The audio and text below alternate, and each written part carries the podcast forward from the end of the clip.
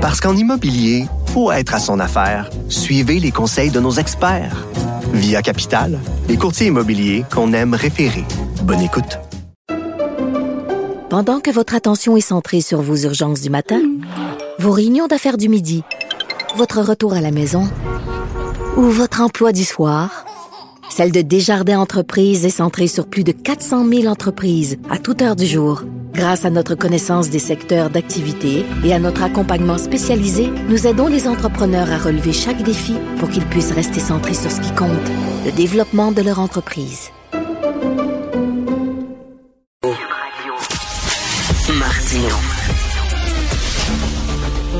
Le parrain de l'actualité.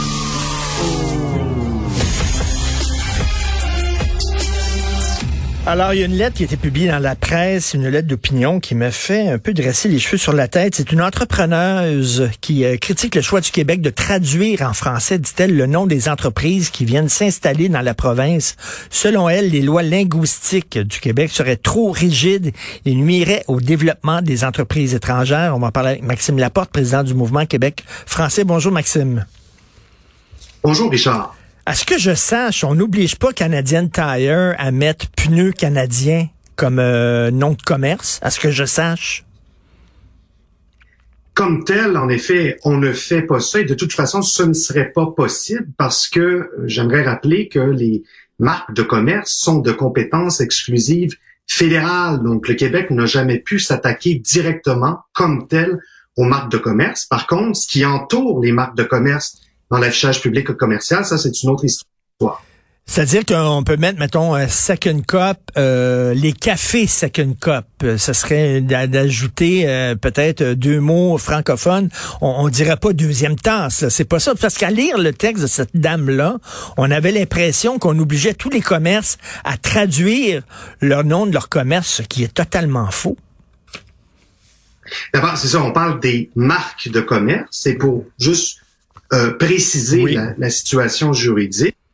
Ce qui arrive, c'est que, euh, si euh, vous enregistrez une marque de commerce à la fois en anglais et en français, vous allez devoir utiliser votre marque de commerce, l'afficher de manière nettement prédominante. Du reste, avec la loi 96, le régime a été, comment dire, un peu euh, renforcé par rapport à ce qui existait au temps du gouvernement Couillard. Euh, C'est-à-dire que si euh, vous avez euh, une marque de commerce mais non enregistrée, qui est en anglais seulement, eh bien, il va falloir, oui, que vous fournissiez une traduction française qui soit nettement prédominante. Alors, nous, on a quand même bien accueilli cette mesure-là au Mouvement Québec français. Et, euh, et même chose aussi, il va, si vous avez une marque de commerce en anglais seulement qui est enregistrée formellement, il faut que vous accompagniez cette marque dans l'affichage public d'un générique ou d'un slogan qui, en français, qui soit nettement prédominant. Alors oui, c'est en guillemets un durcissement du régime, mais j'aimerais rappeler que dans la loi 101 originelle, on prévoyait l'unilinguisme français en matière d'affichage. Cette dame-là, Jennifer Simmons, elle est directrice de relations gouvernementales à l'international pour Trademark, à l'International Trademark Association, pardon. Et elle dit, ben, si vous vous appelez Stéphane et que vous allez à Vancouver, par exemple, vous allez pas vous faire appeler Steven. Votre nom, c'est Stéphane. Vous allez vous faire appeler Stéphane. Elle dit la même chose pour les marques de commerce. Pourquoi on oblige euh, les entreprises à franciser leur marque de commerce? Elle dit que ça va trop loin. Qu'est-ce que vous lui répondriez à cette dame-là? Ben, c'est un syllogisme qui tient pas la route. En principe, ce qui s'applique à des êtres humains, à des individus, ne s'applique pas nécessairement à des entreprises. Hein? Les, les droits individuels, par exemple, à la liberté d'expression, euh, ok, euh, ils visent a priori les individus, les personnes physiques, mais là, on veut aussi assigner ces droits de manière systématique, euh, par exemple, à des commerces d'électroménager.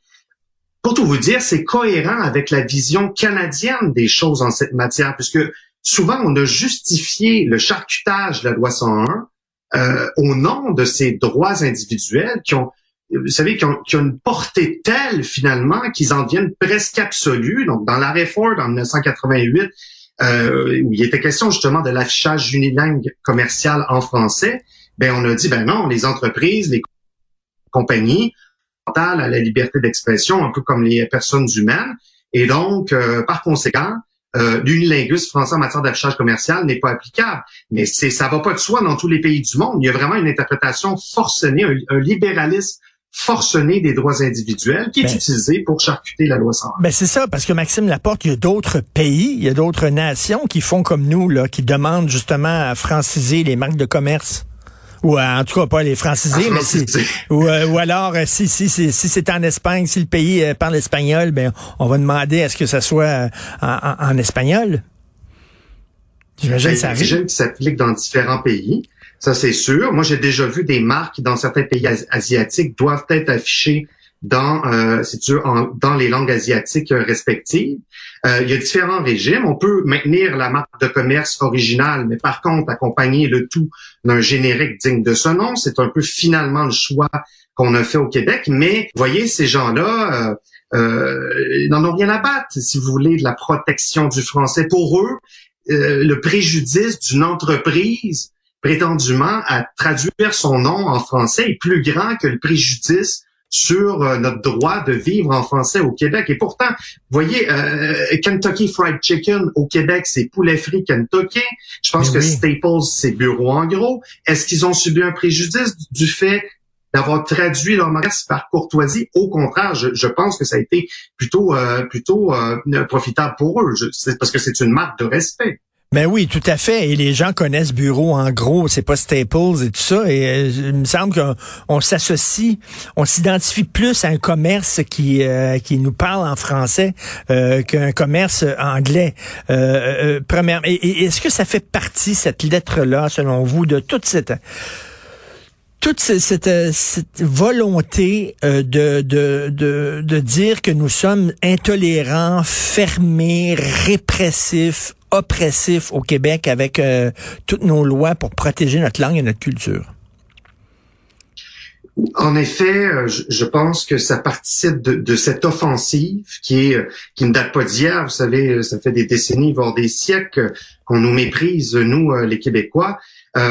mais bon, dans ce cas-ci, je pense qu'on a beaucoup de difficultés à accepter québécoise, accepter la solidité qu'il existe sur ce continent quelque chose comme une nation québécoise, qui a ses intérêts propres, qui a ses politiques propres, qui a sa propre démocratie, qui prend ses propres décisions, notamment par rapport à la langue. Alors, beaucoup de difficultés à, accepter, par exemple, que le Québec soit différent de l'Alberta. Hein? Puis on se dit, ben, c'est dommage compliqué au Québec. Pourquoi est-ce qu'on peut pas faire comme en Alberta ou comme au Wyoming, puis euh, faire en sorte que euh, nos marques de commerce euh, s'expriment comme partout ailleurs? Oui, c'est un peu plus compliqué, mais en même temps, si vous respectez vraiment les Québécois et la langue française, ben vous allez le faire comme d'autres entreprises très respectables l'ont fait. C'est pas si difficile que ça, puis c'est peut-être payant même. Hein?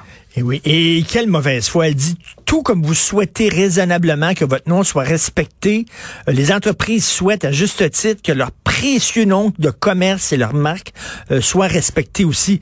Voyons donc, comme si PFK, c'était comme le prénom de quelqu'un d'une personne. C'est n'importe ah oui, quoi. C'est ridicule. Puis, vous savez, une, une euh, comment dire, euh, une signature d'entreprise, ça ne se limite pas euh, à la marque de commerce, au nom de la marque de commerce. Il y a aussi un logo, euh, vous savez, il y, a, un visuel qui accompagne ça, ben et donc il y, a, une publicité. et donc, en fait, les, les cas de PFK ou de bureau en gros et d'autres font la preuve que non, au contraire, c'est tout à fait possible.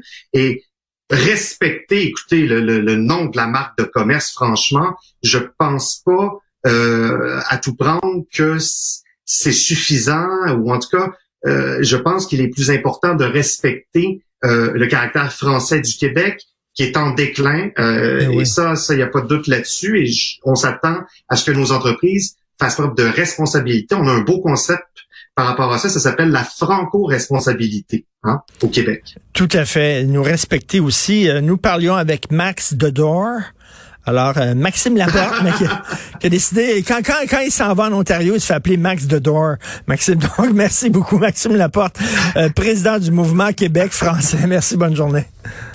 Portez-vous bien, au plaisir.